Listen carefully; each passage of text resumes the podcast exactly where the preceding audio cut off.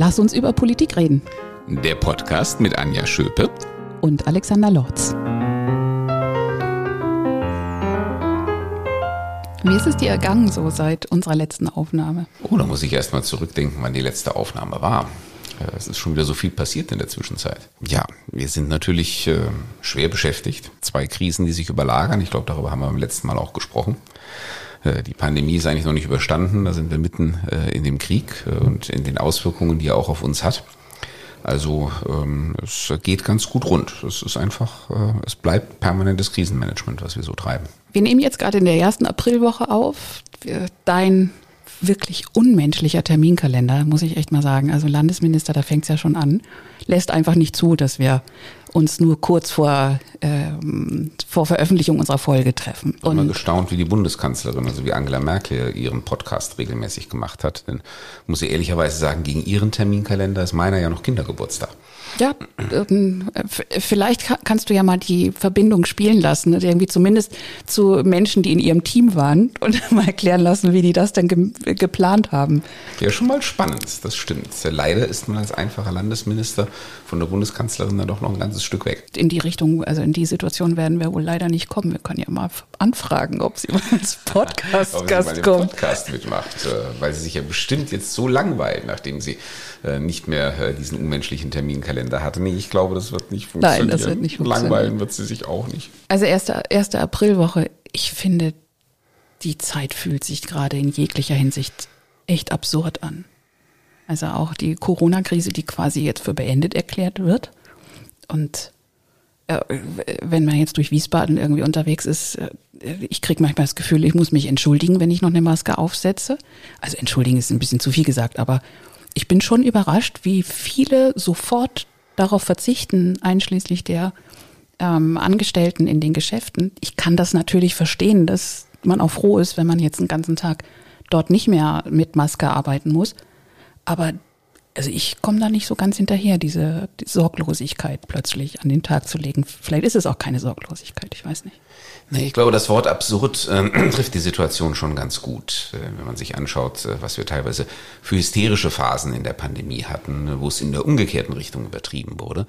Und ähm, aber jetzt äh, sind wir ein, irgendwo dabei, es mit der Sorglosigkeit zu übertreiben, denn wir haben noch immer äh, viele, viele Infektionen und wir haben auch wenn natürlich der weitaus überwiegende Teil mittlerweile äh, mild verläuft, Gott sei Dank, aber ähm, es liegen ja trotzdem noch ein paar hundert Leute auf den Intensivstationen. Und ähm, also man sollte es zumindest ähm, weiter ernst nehmen. Ich ähm, sage deswegen auch nicht, dass man jetzt äh, äh, Maßnahmen irgendwie äh, unbedingt weiter beibehalten muss, aber ich persönlich muss sagen, beim Einkaufen trage ich auch weiter die Maske, das habe ich mir so angewöhnt, auch wenn man so ins Restaurant reinkommt, dass man erstmal mit Maske anfängt, natürlich am Sitzplatz sie dann abnimmt ich fühle mich ehrlich gesagt im Moment noch dabei wohler. Also irgendwann lege ich das bestimmt auch wieder ab, aber ähm, so von heute auf morgen ist mir das auch nicht gelungen. Ich werde das auch äh, mal sehen, wie lange, aber auch so handhaben.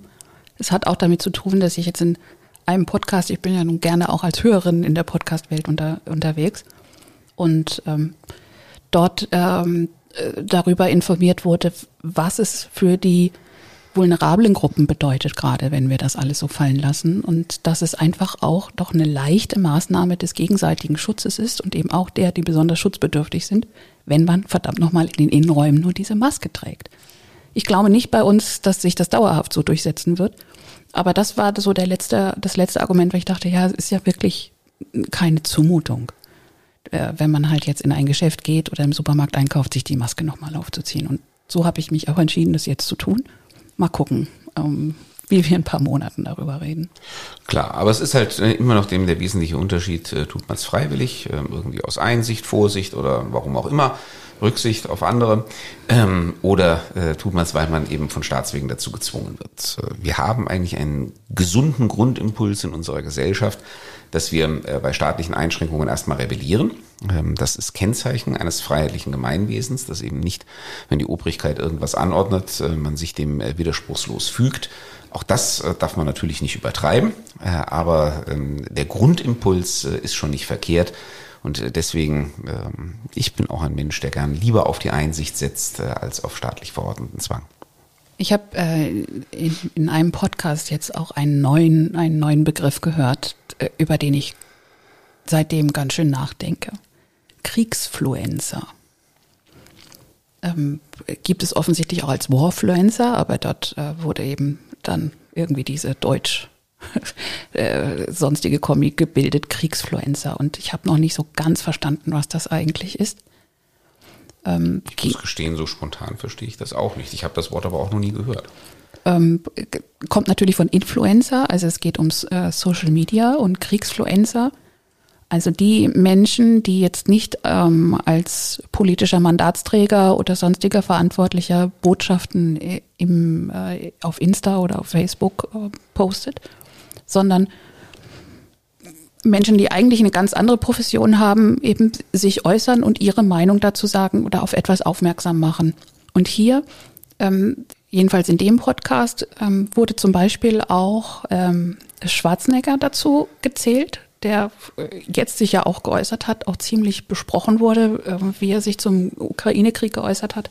Das so als ein Beispiel, Beckham als ein Beispiel, aber auch ganz normale Leute in Anführungszeichen, ähm, die über den Krieg reden und äh, auf etwas aufmerksam machen oder sogar, und das ist der Punkt, den ich noch nicht so richtig verstanden habe, aus der Kriegsregion dann ähm, kurze Posts geben, Sel also Selfies, ähm, sondern äh, Bilder, aber auch kurze Videos und dort eben ihre Meinung dazu sagen und, und etwas zeigen. Und ähm, da musste ich natürlich an unsere äh, letzte Folge Politik in Zeiten der Angst denken. Und äh, in dem Podcast wurde dann auch die These aufgestellt oder diskutiert, kann es sein, dass, der, dass heutzutage Kriege auf Social Media entschieden werden? Darüber wird äh, der Ausgang dieses Krieges äh, möglicherweise äh, Auskunft geben. Ich bin da auch sehr gespannt. Ich meine, ähm, auf Social Media hat die Ukraine jedenfalls bisher äh, eindeutig äh, die Oberhand, trotz aller Versuche von russischer Seite, da über Trolle und ähm, alle möglichen anderen ähm, Aspekte irgendwo in den Social Media dagegen zu halten. Also wenn es danach ginge, dann müsste die Ukraine eigentlich als Sieger aus diesem Konflikt hervorgehen, obwohl sie der militärisch ja deutlich unterlegene Teil ist. Darüber werden wir vielleicht in ein paar Wochen oder Monaten reden wenn wir den Ausgang kennen. Ähm, das ist mit Sicherheit äh, sehr spannend, das zu betrachten. Aber ja, für die Weltmeinung ist das schon entscheidend. Früher gab es halt die Kriegsberichterstattung, die gibt es auch heute noch. Äh, das sind diese wirklich mutigen Journalisten, die eben in Kriegsgebieten unterwegs sind, äh, damit man von dort einen, eine Art von unabhängigem Account bekommt. Ähm, das ist jetzt heute natürlich etwas in den Hintergrund getreten, weil eben so viel ähm, über die Social Media von anderer Seite gepostet wird. Aber man muss halt, ähm, das ist wie immer in den Social Media äh, und in einer solchen Situation natürlich äh, mehr denn je, äh, man muss halt die Quelle kennen. Man muss in irgendeiner Form beurteilen können, wie verlässlich die ganze Geschichte ist. Ja, aber das geht ja auf Insta überhaupt nicht. Weil da kann ja jeder, ist doch völlig egal. Der kann ja sonst was behaupten ähm, und, und schickt das halt raus. Genau, deswegen brauchen wir auch weiter Kriegsberichterstatter, unabhängige Medien, unabhängige Journalisten, die da hingehen und sich das vor Ort anschauen und von dort berichten. Aber ich will durchaus auch persönlich sagen, ich ähm, habe ja in Amerika studiert, du weißt das ja. Und ähm, äh, unsere ganze LLM-Klasse, die wir damals in Harvard äh, beieinander hatten, äh, da haben sich jetzt ganz, ganz viele in einer WhatsApp-Gruppe zusammengefunden. Das war schon vor äh, dem Ukraine-Krieg. Und wir waren eigentlich sehr froh, weil ich habe da wirklich Leute wieder getroffen in WhatsApp, ähm, die, von denen ich ewig nichts mehr gehört hatte. Es war richtig schön, sich da auszutauschen, sich auch mal gegenseitig dann zu schreiben, nach dem Motto, was machst du, wo bist du, äh, dieses und jenes. Und äh, ja, wir hatten auch einen ukrainischen Kommiliton.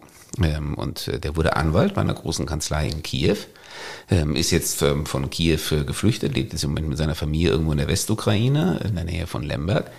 Und ähm, der versorgt uns auch im Prinzip täglich quasi mit den neuesten Nachrichten von der Front. Also der ist nicht selber unmittelbar an der Front, aber äh, der bekommt halt das alles äh, über die ukrainischen Medien mit, weil klar, die sind natürlich auch parteiisch, ist ja logisch.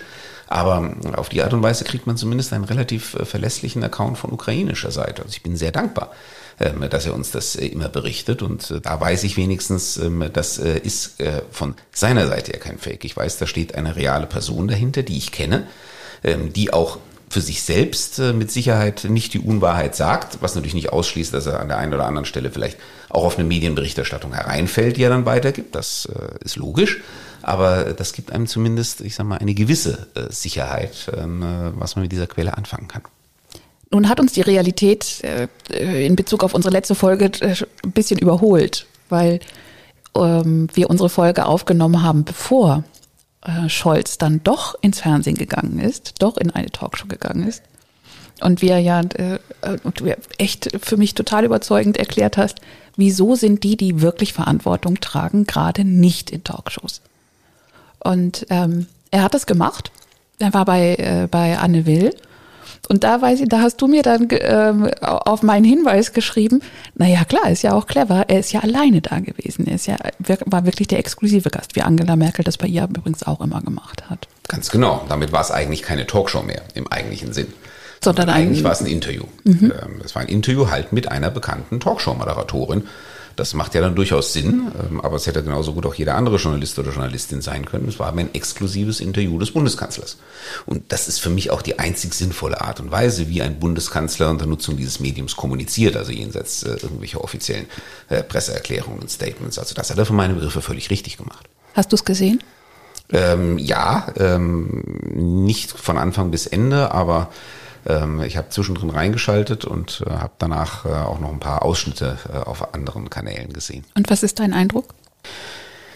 Ja, Olaf Scholz ist auch ein alter Profi. Das muss man jetzt einfach mal sehen. Ich meine, der hat ja nun schon ein paar Ämter vorher bekleidet, ähm, die jetzt auch nicht so ganz einfach waren. Und der kann natürlich ähm, mit so einem Medium auch umgehen. Jetzt würde ich auch sagen, die Moderatorin war jetzt ja auch nicht gerade feindselig eingestellt. Das kann man ja auch nicht verlangen. Im Gegenteil, ich finde es ja auch gut, dass man dem Bundeskanzler da Respekt entgegenbringt. Also ähm, aber es hat natürlich schon den Charakter irgendwelcher oh, mehr oder weniger offizieller Verlautbarungen. Also das ist aber, glaube ich, nicht zu vermeiden. Also ich glaube, er hat es professionell gehandhabt. Es waren jetzt für mich keine weltbewegenden neuen Erkenntnisse drin.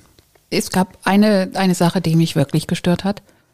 Er hat sich inszeniert als derjenige, ich habe es ja schon immer gewusst und ist alles bestens vorbereitet und macht euch keine Sorgen. Es war für mich so diese überzogene Botschaft, ich habe es im Griff der Sicherheit spenden. Wir waren ja beim Politik in Zeiten der Angst. Das finde ich grundsätzlich richtig, aber ich, ich fand es einfach too much. Weil ich immer da saß und dachte, wenn du das alles so hast kommen sehen und schon quasi so tust, als ob du seit Monaten keine anderen Gespräche führst, als das vorzubereiten, ja, wo ist es denn dann? Da, äh, das, das, was wir jetzt brauchen. Warum braucht es denn dann in äh, internen Diskussionen doch eine ganze Weile, bevor äh, dann doch Dinge getan werden, die eben kurz vorher noch verworfen wurden. Ja, warum ist der Koalitionsvertrag jetzt schon in beiden Teilen Makulatur? Ich meine, wenn man das hätte kommen sehen, hätte man es ja auch gleich anders aufschreiben können. Nein, das ist natürlich klar. Das ist, ähm, das ist natürlich geschauspielert an dieser Stelle. Man muss halt die richtige Balance finden. Ich muss sagen, ich ähm, war sehr beeindruckt von dem Eingeständnis äh, unseres Bundespräsidenten, also von Frank-Walter Steinmeier, äh, dass der sich hinstellt und sagt, auch die Politik, die ich als Außenminister vertreten habe, ist äh, an diesem Mann in Moskau gescheitert. Ähm, das finde ich mutig, das finde ich authentisch. Das hat mich, ähm, also ähm, ja, hat mich bewegt und ähm, muss ich auch sagen, Respekt, äh, so etwas zu statuieren. Ja, das finde ich, ähm, hätte man auch als Bundeskanzler tun können. Man kann ja dann trotzdem sagen, okay, äh, ich habe auf ein anderes Pferd gesetzt. Ich habe geglaubt, man kann mit diesem Menschen äh, rationaler umgehen. Ähm, der wird nicht zu diesem letzten kommen. Man kann mit dem ein vernünftiges Übereinkommen finden. Ich habe mich getäuscht, ähm, aber ich bin geistig so weit darauf vorbereitet, äh, dass es dann halt jetzt auch anders gehen kann. Und eben um, um diese Sicherheit zu, äh, auszulösen, reicht es doch völlig, äh, wenn man sehr deutlich macht, Leute, nicht nur weil ihr es nicht mitkriegt, heißt das nicht, dass wir nicht wirklich rund um die Uhr auch Gespräche führen und, und äh, diskutieren und überlegen, äh, um das in den Griff zu bekommen. Und das nicht erst, äh, seitdem wir gemerkt haben, wie, wie äh, katastrophal sich das entwickelt. Also das glaube ich ihm schon. Das, ich glaube ihm nicht, dass er seit Monaten nichts anderes tut quasi, als das vorzubereiten, aber ich glaube, schon, dass da viel mehr natürlich passiert ist, auch in den Wochen vor Kriegsausbruch ähm, in, in Europa, auch äh, transatlantisch oder auch in der Bundesregierung, ähm, um irgendwie doch Worst Case vorzubereiten, auch wenn immer alle gehofft haben, dass es nicht so weit kommt. Aber das reicht doch völlig, äh, wenn man da sagt, also nur weil ihr das nicht mitkriegt und nur weil es nicht täglich in der Zeitung steht oder ich irgendwie eine Botschaft sende, heißt das nicht, dass es nicht passiert. Botschaft senden ist ein anderes Stich, Stichwort, weil das wird wahrscheinlich Zufall sein. Gerade ähm, wird auch in den Podcasts auch heftig diskutiert, sehr positiv diskutiert, der Gegenentwurf. Und zwar Robert Habeck, der äh, Insta offensichtlich nutzt, um äh, Videobotschaften auch zu senden und das auf eine Art und Weise tut, die wirklich bejubelt wird, ähm, weil er äh, weil er es schafft, sehr authentisch das Dilemma, über das wir ja auch letzte Woche, äh, letztes Mal gesprochen haben, äh, deutlich macht und äh, wirklich erklärt, offensichtlich sehr authentisch erklärt. Ich selber habe es mir nicht angesehen. Äh, das ist eigentlich überhaupt kein, kein richtig oder falsch oder man, man muss eben sich entscheiden, aber es gibt eigentlich nicht den richtigen Weg. Und äh, wie schwer es ist, jetzt in dieser, in dieser Zeit dann trotzdem sicher da durchzuführen. Und das sehe ich schon als so eine Art äh, unabsichtlichen Gegenentwurf zu der Art und Weise, wie, äh, wie Olaf Scholz dann gerade versucht, sich zu inszenieren. Glaube ich auch, dass das unabsichtlich ist. Ich glaube, das hat einfach was mit der Persönlichkeit zu tun. Es gibt eben Menschen, die mit einem solchen Dilemma auch nach außen offener umgehen können, dabei authentisch bleiben. Es gibt andere, die das halt eher mit sich innen ausmachen und dann nach außen sozusagen eine dann hm, fertig formulierte einheitliche Position äh, zum Ausdruck bringen. Ähm, das ist, glaube ich, auch die Art und Weise, wie jemand Politik angeht. Ähm, muss man natürlich auch sagen, äh, für die Grünen äh, ist das Dilemma natürlich auch noch viel größer und eklatanter. Und ähm, äh, wahrscheinlich muss man das auch offen äh, ansprechen. Die Grünen sind ja auch eine sehr diskussionsfreudige Partei. Äh, man muss das wahrscheinlich auch offen ansprechen, äh, damit man äh, die eigenen Leute auch mitnimmt, damit die eigenen Leute auch verstehen. Da ist jetzt nicht jemand, hat jetzt nicht jemand sich plötzlich um 180 Grad gedreht ähm, und ähm, wirft jetzt alles über Bord, wovon er bislang überzeugt war, sondern wir haben eine veränderte Situation und es ist nicht so einfach, sich darauf einzustellen. Ja. Er möchte nicht der Nächste sein, der auf dem Parteitag einen Farbbeutel ähm, vor, auf die Bühne und vor den Latz geknallt kriegt wie damals. Ja, wahrscheinlich auch. Äh, wobei, soweit ich mich noch erinnere, hat Joschka Fischer es, glaube ich, auch sehr eindringlich erklärt, ähm, das moralische Dilemma damals. Ja, das stimmt. Aber, äh, das stimmt. Gut, er war auch äh, aber ein Typ, der von vornherein auch, ich sag mal, etwas dezidierter an die ganzen Dinge herangegangen ist. Hat ja auch ein bisschen was mit seiner Biografie zu tun. Und vielleicht gilt auch ein bisschen, wie man in den Wald hineinruft, so schallt es heraus. Da ja, ist Robert Habeck halt auch ein anderer Typ. Und äh, das habe ich jetzt auch äh, bei dem bei der aktuellen Diskussion auch gedacht, weil, weil es so gefeiert wird, das sei eine völlig neue Art Politik zu machen und endlich würde man sich mit, also es gibt viele Stimmen, die sagen, jetzt fühle ich mich mitgenommen, wenn Politiker so ähm, solche Botschaften äh, wirklich ganz nahbar senden. Und da denke ich, nee, also die, die Art und Weise oder die, der Gedanke ist nicht neu er macht es vielleicht, weil er einfach eben mit seiner auch etwas philosophischen Art und er, er kann das einfach vom Typ her gut. Das ist, glaube ich, das, was zieht. Aber nicht die Tatsache, dass man sich mit Videobotschaften äh, versucht, direkt äh, an die Bevölkerung zu wenden. Ob das nur auf Insta ist oder äh, auf anderen Kanälen, das ist ja nichts Neues. Es geht darum, wie man das macht. Ja, und da muss eben jeder auch äh, authentisch bleiben, du hast es gesagt, also seinen eigenen Stil leben. Und ähm, auch hier, man muss den Tag nicht vor dem Abend loben, schauen wir mal, wie weit das trägt. Äh, sowas kann nämlich auch an einem bestimmten Punkt umschlagen. Ähm, das dann nämlich heißt, also jetzt haben wir genug Dilemma-Beschreibung gehabt, jetzt wollen wir endlich mal eine Linie haben ja. und eine klare Strategie und was passiert jetzt dann und dann und dann.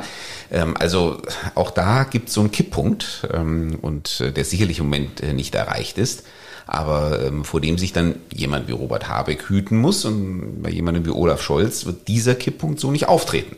Der muss sich vor anderen Dingen hüten, aber das geht am Ende jedem so. Jeder hat, wie gesagt, seinen persönlichen Kommunikationsstil und jeder Kommunikationsstil eines erfolgreichen Politikers äh, hat natürlich äh, seine Stärken, seine Vorteile, sonst wäre er nicht erfolgreich oder sie, ähm, aber eben auch seine Nachteile und Gefahren, vor ja. denen man sich hüten muss.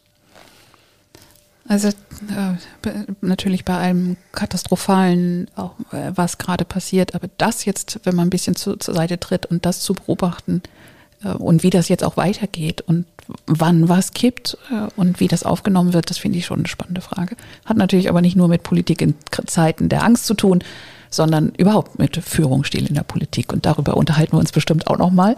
Ganz bestimmt, vielleicht aber auch mit einem passenden Gast. Ja. Ähm, äh, auch zum Thema Krisenkommunikation. Ja, das ist äh, mittlerweile ja eine Wissenschaft für sich, äh, wie man damit umgeht, gerade weil man diese Vielfalt von Medien hat und nicht mehr diese Filterfunktion von ein paar äh, entscheidenden journalistischen Figuren, die das dann entsprechend verpacken und verkaufen.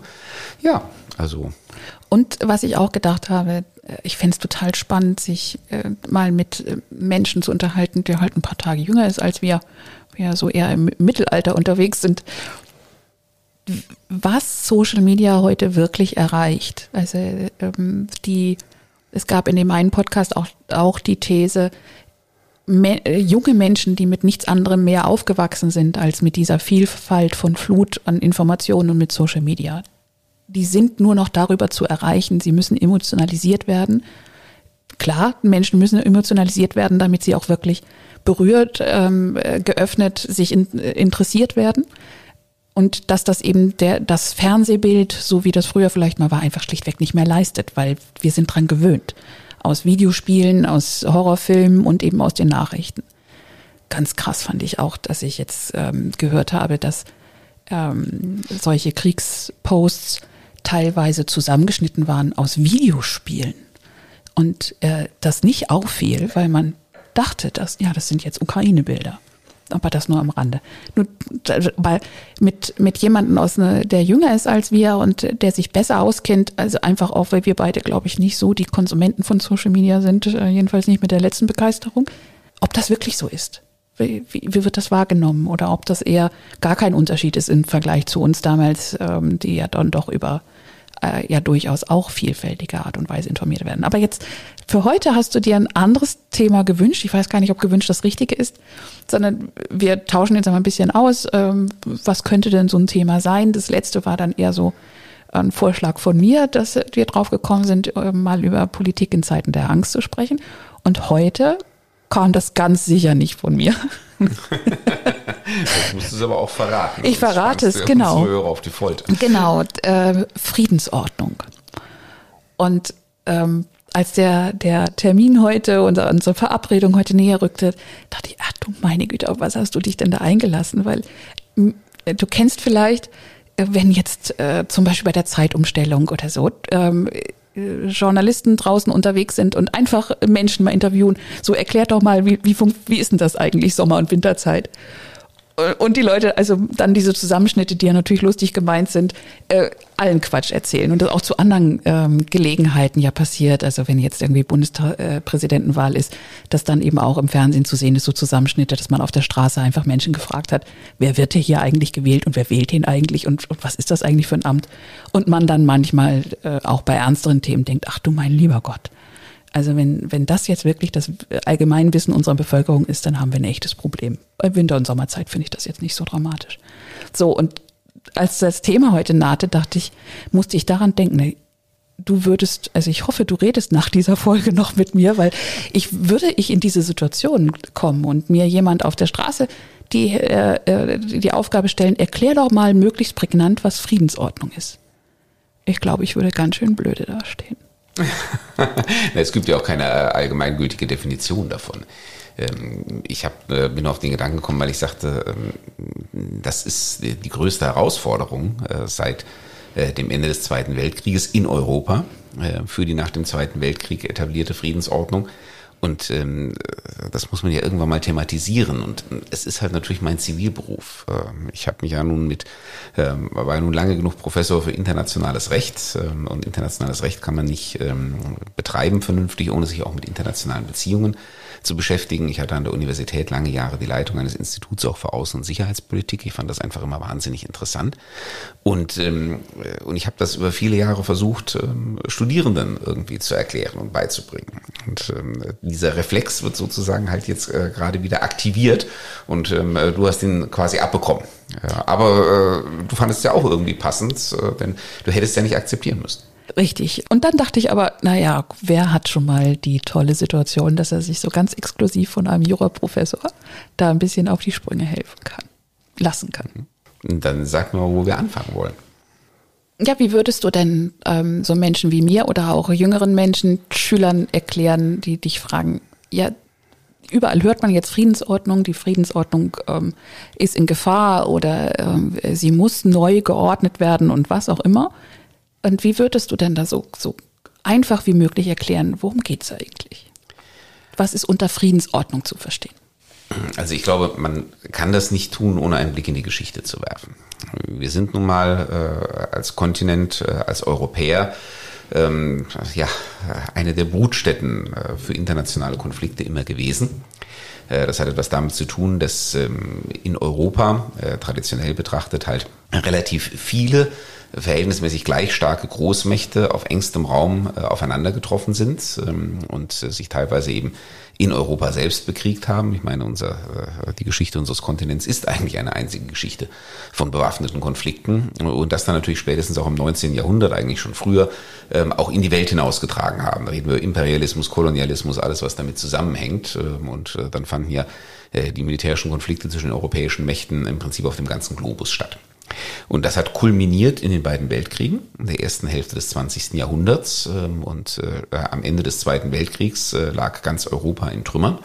Irgendjemand hat mal so schön ähm, äh, erklärt, es gab eigentlich in Europa außer den wenigen neutralen Staaten, Schweden, Schweiz ähm, und dann eben mit den Ausnahmen Großbritannien und Russland beziehungsweise Sowjetunion, gab es ja keinen einzigen Staat mehr, der ähm, nicht zu irgendeinem Zeitpunkt äh, seine Armee äh, in die Flucht geschlagen gesehen hat, seine Hauptstadt vom Feind besetzt ähm, und ähm, äh, irgendeiner Form sein Land in Trümmern liegen.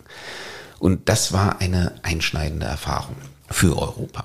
Äh, und äh, daraus und für die Welt eigentlich auch. Aber sie hat sich halt natürlich in Europa in besonderer Weise konzentriert. Und daraus hat man ja dann äh, die Schlussfolgerung gezogen, natürlich auch getrieben vom Atomzeitalter, von äh, dem Wissen, der nächste Weltkrieg bringt äh, im Prinzip die Vernichtung mehr oder weniger der Menschheit, dass man gesagt hat, wir brauchen jetzt eine Ordnung, da sind wir bei der Friedensordnung, dass das jedenfalls nicht mehr passieren kann. So sind die Vereinten Nationen entstanden, äh, so ist äh, ein Satz wie das universelle Gewaltverbot äh, entstanden, natürlich das Verbot des Angriffskrieges, wobei das ein bisschen älter ist, das geht ja zurück bis auf den Brion-Kellogg-Pakt aus den 1920er Jahren. Und ähm, im Großen und Ganzen hat das eigentlich auch über die Jahrzehnte hinweg ganz gut funktioniert. Das klingt jetzt auf den ersten Blick irgendwie ein bisschen komisch, weil äh, auch die Jahre nach 1945 waren ja alles andere als friedlich ähm, und vor allem außerhalb Europas waren sie alles andere als friedlich. Ähm, aber es gab eben keinen Weltkrieg mehr. Äh, es gab den Kalten Krieg, ähm, der war auch nicht, ja, mit dem war auch nicht zu spaßen. Äh, da standen sich zwei wirklich bis an die Zähne bewaffnete Militärbündnisse, beide auch noch atomar ausgestattet, unmittelbar an der Grenze gegenüber, aber erstaunlicherweise hat dieses Gleichgewicht des Schreckens gehalten. Und der Gedanke, dass man die existierenden Grenzen nicht mit militärischer Gewalt in Frage stellt, der hat auch erstaunlich gut und lange gehalten. Äh, außerhalb Europas nicht so sehr. Da hat es äh, auch äh, Kriege zwischen Staaten gegeben, fast wie sozusagen in den alten Zeiten, die aber natürlich dann regional entsprechend begrenzt blieben, auch aufgrund der zur Verfügung stehenden Machtmittel. Aber in Europa, äh, wenn wir uns das anschauen, hat es eigentlich, äh, wenn dann Bürgerkriege gegeben, so wie eben im ehemaligen Jugoslawien, also ist ja alles passiert, nachdem die Frontstellungen des Kalten Krieges aufgelöst waren. Und es hat vor allen Dingen sehr viele Beispiele für friedliche Grenzveränderungen gegeben. Angefangen bei der innerdeutschen Grenze.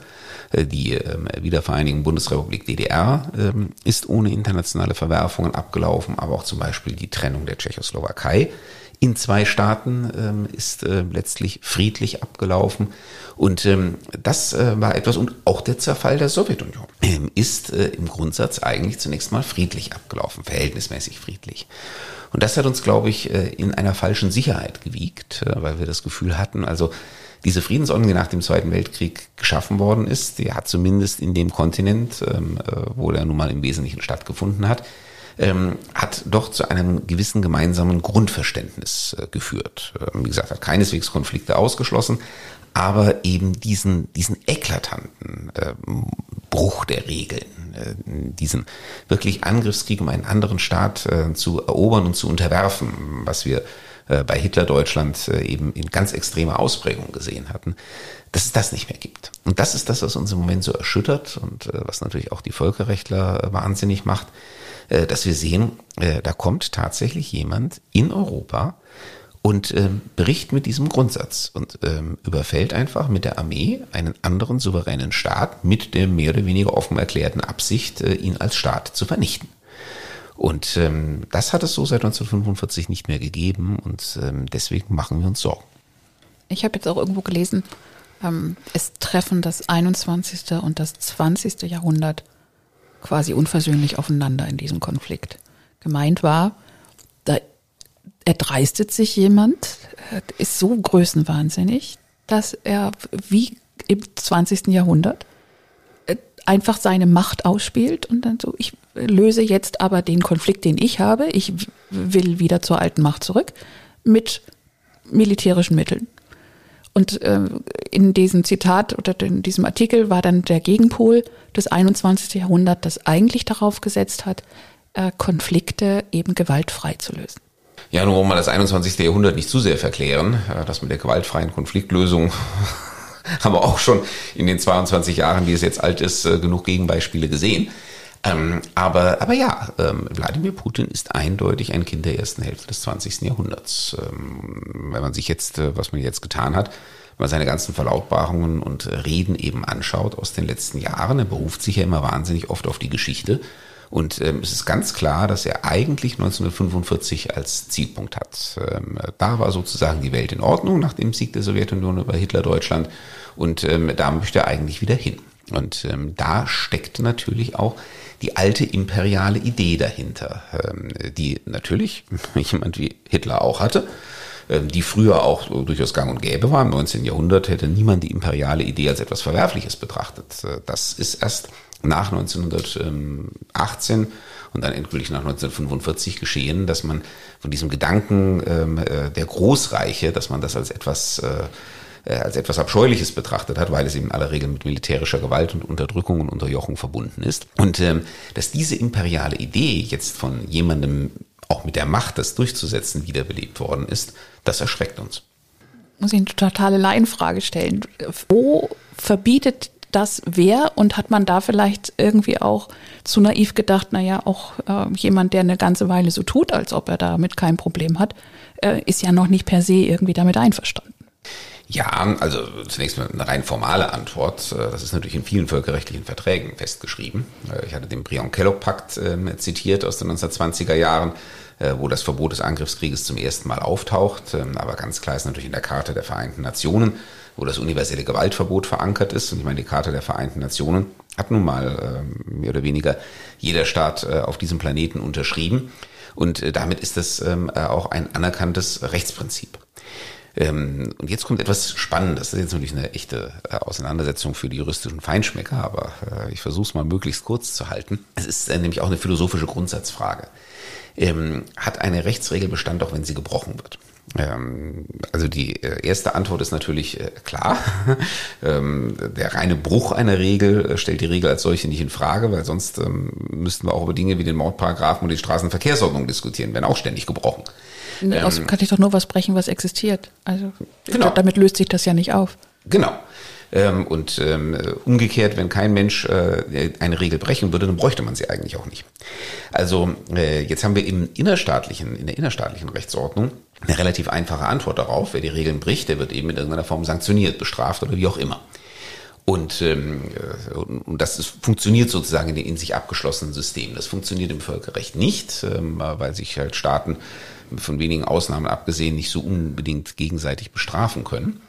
Und äh, deswegen hat es natürlich auch in all den Jahrzehnten, seit die Vereinten Nationen existieren, wahnsinnig viele Rechtsbrüche gegeben, auch Brüche des Gewaltverbots, das ist gar keine Frage. Aber es hat ähm, äh, selten, ich sage mal, eine offene Negierung der Rechtsregel gegeben. Die allermeisten Menschen oder die allermeisten Staaten, Staatenlenker, ähm, die so einen Bruch begangen haben, versuchen zu erklären, warum das kein Bruch ist oder warum die Regel für sie nicht gilt. Ähm, das versucht Putin ja aber auch. Äh, genau. Ziemlich absurd, aber das, diese Narrativ äh, bedient er ja auch.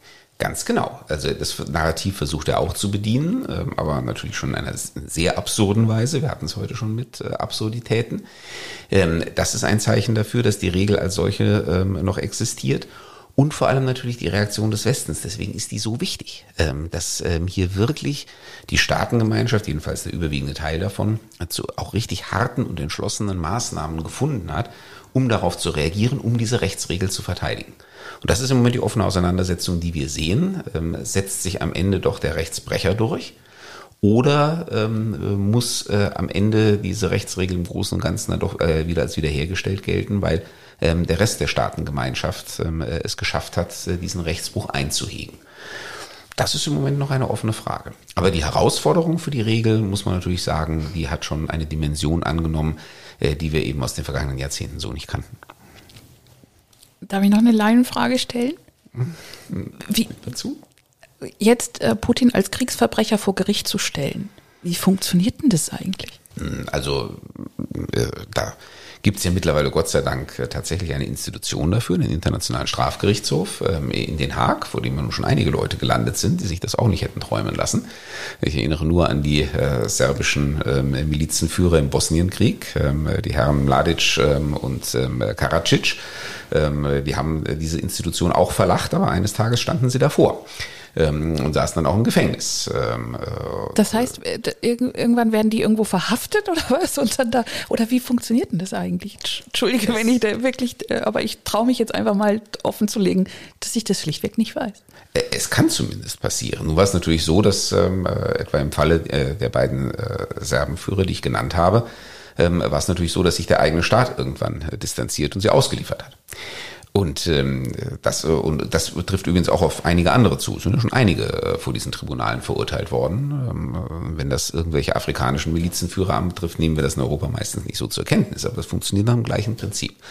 Also theoretisch äh, wäre es auch denkbar, wenn jetzt irgendjemand Wladimir Putin stürzt äh, und äh, als sich eine neue russische Staatsführung, wie auch immer, bildet, äh, die sagt, wir wollen mit all dem nichts zu tun haben, dann können sie beispielsweise Putin nach Den Haag ausliefern. Gut, da bräuchte man noch eine Anklage und so weiter. Das sind ja im Moment alles noch im Stadium der Vorermittlungen. Aber theoretisch wäre das denkbar. Praktisch sind die Aussichten dafür im Moment freilich noch nicht besonders rosig. Wird unsere Friedensordnung danach eine andere sein oder sein müssen?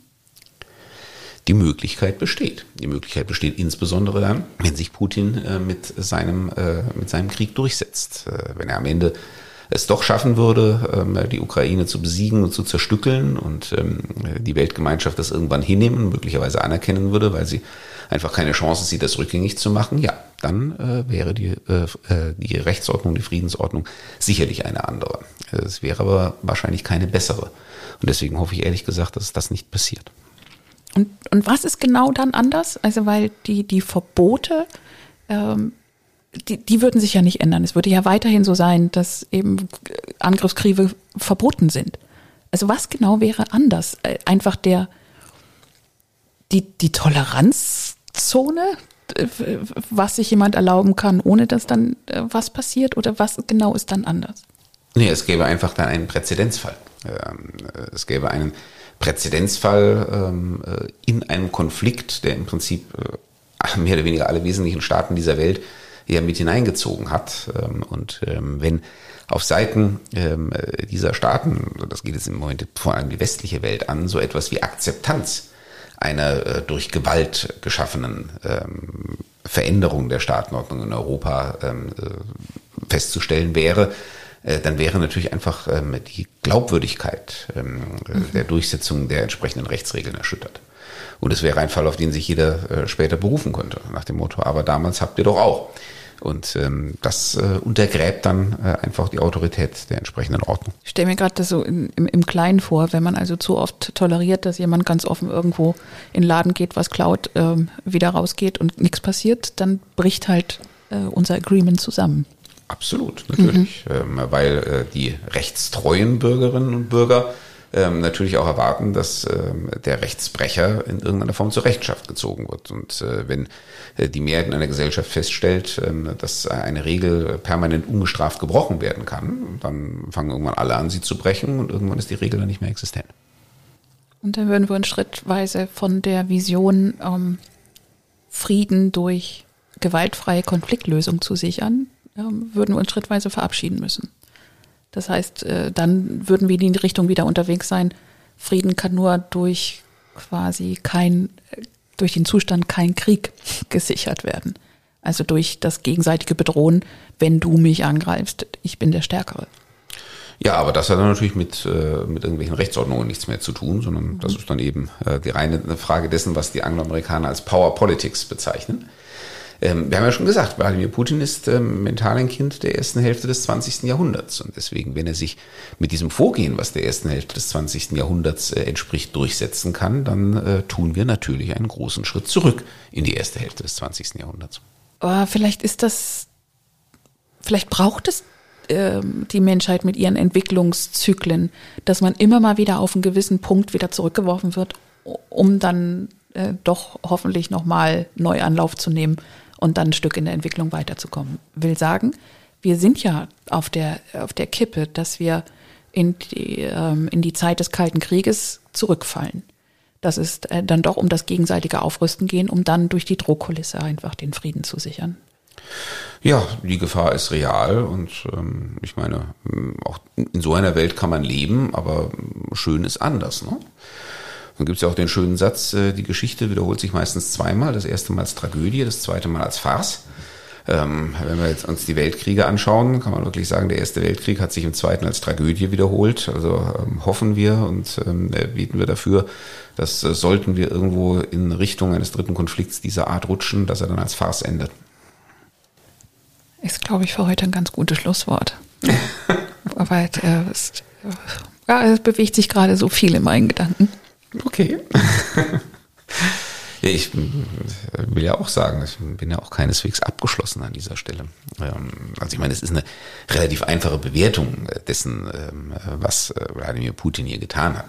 Ähm, das ist ein Angriffskrieg, da muss man nicht lange drüber reden. Ich meine, ich weiß, es gibt Leute, die auch das versuchen abzuleugnen, aber ja, es gibt auch Leute, die äh, erklären, das Coronavirus gibt's nicht und das ist eine Weltverschwörung von ich weiß nicht wem. Ähm, also so Leute hat man natürlich immer. Aber ähm, wenn du mal ein Staat mit ich weiß nicht wie viel tausend Panzern in einen anderen Staat einfährt und ähm, äh, das unter gleichzeitigem Absprechen der Existenzberechtigung, dann muss ich über die Qualifikation dieser Taten als Angriffskrieg nicht lange nachdenken.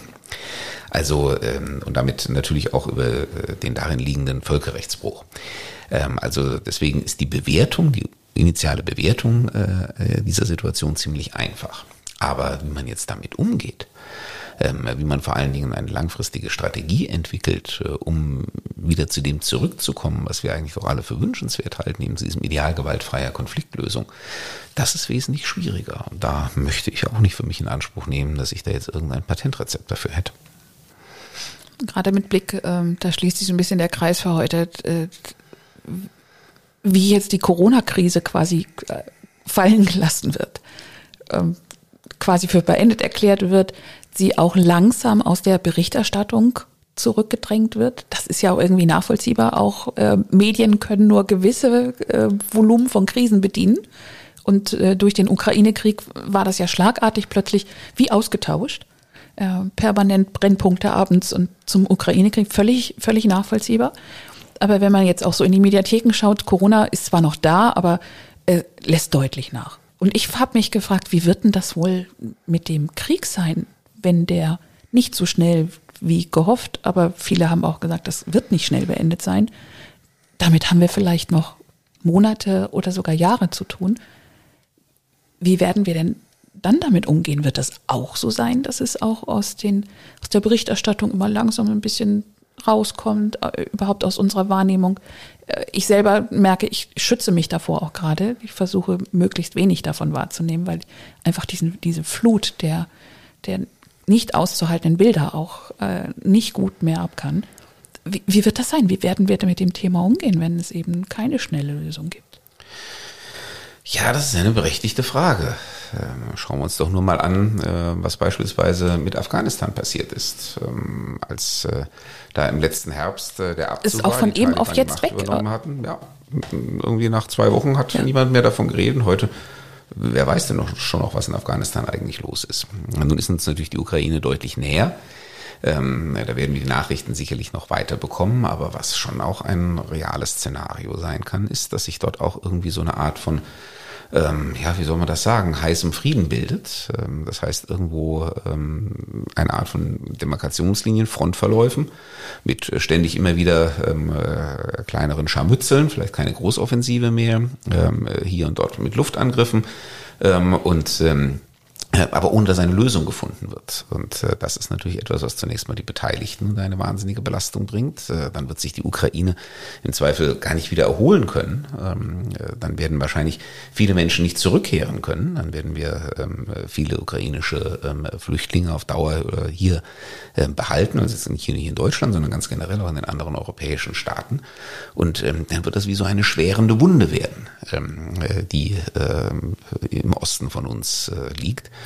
Und ähm, das bleibt dann natürlich auch nicht ohne Rückwirkungen auf uns, auf die wirtschaftliche Entwicklung, auf ähm, die internationalen Beziehungen. Also das ist eigentlich, ähm, also unterhalb natürlich der Schwelle ähm, der ähm, Vernichtung der Ukraine und des Sieges für den Aggressor, ist das eigentlich das schlimmste denkbare Szenario, dass man zu keiner Lösung kommt und das alles in so einem eigentlich nicht erträglichen Zwischenzustand verharrt.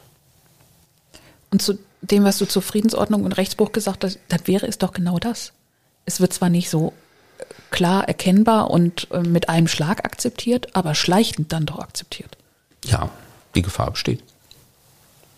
Aber es ist einfach zu früh, um darüber ja. jetzt schon irgendwelche fundierten Mutmaßungen anzustellen.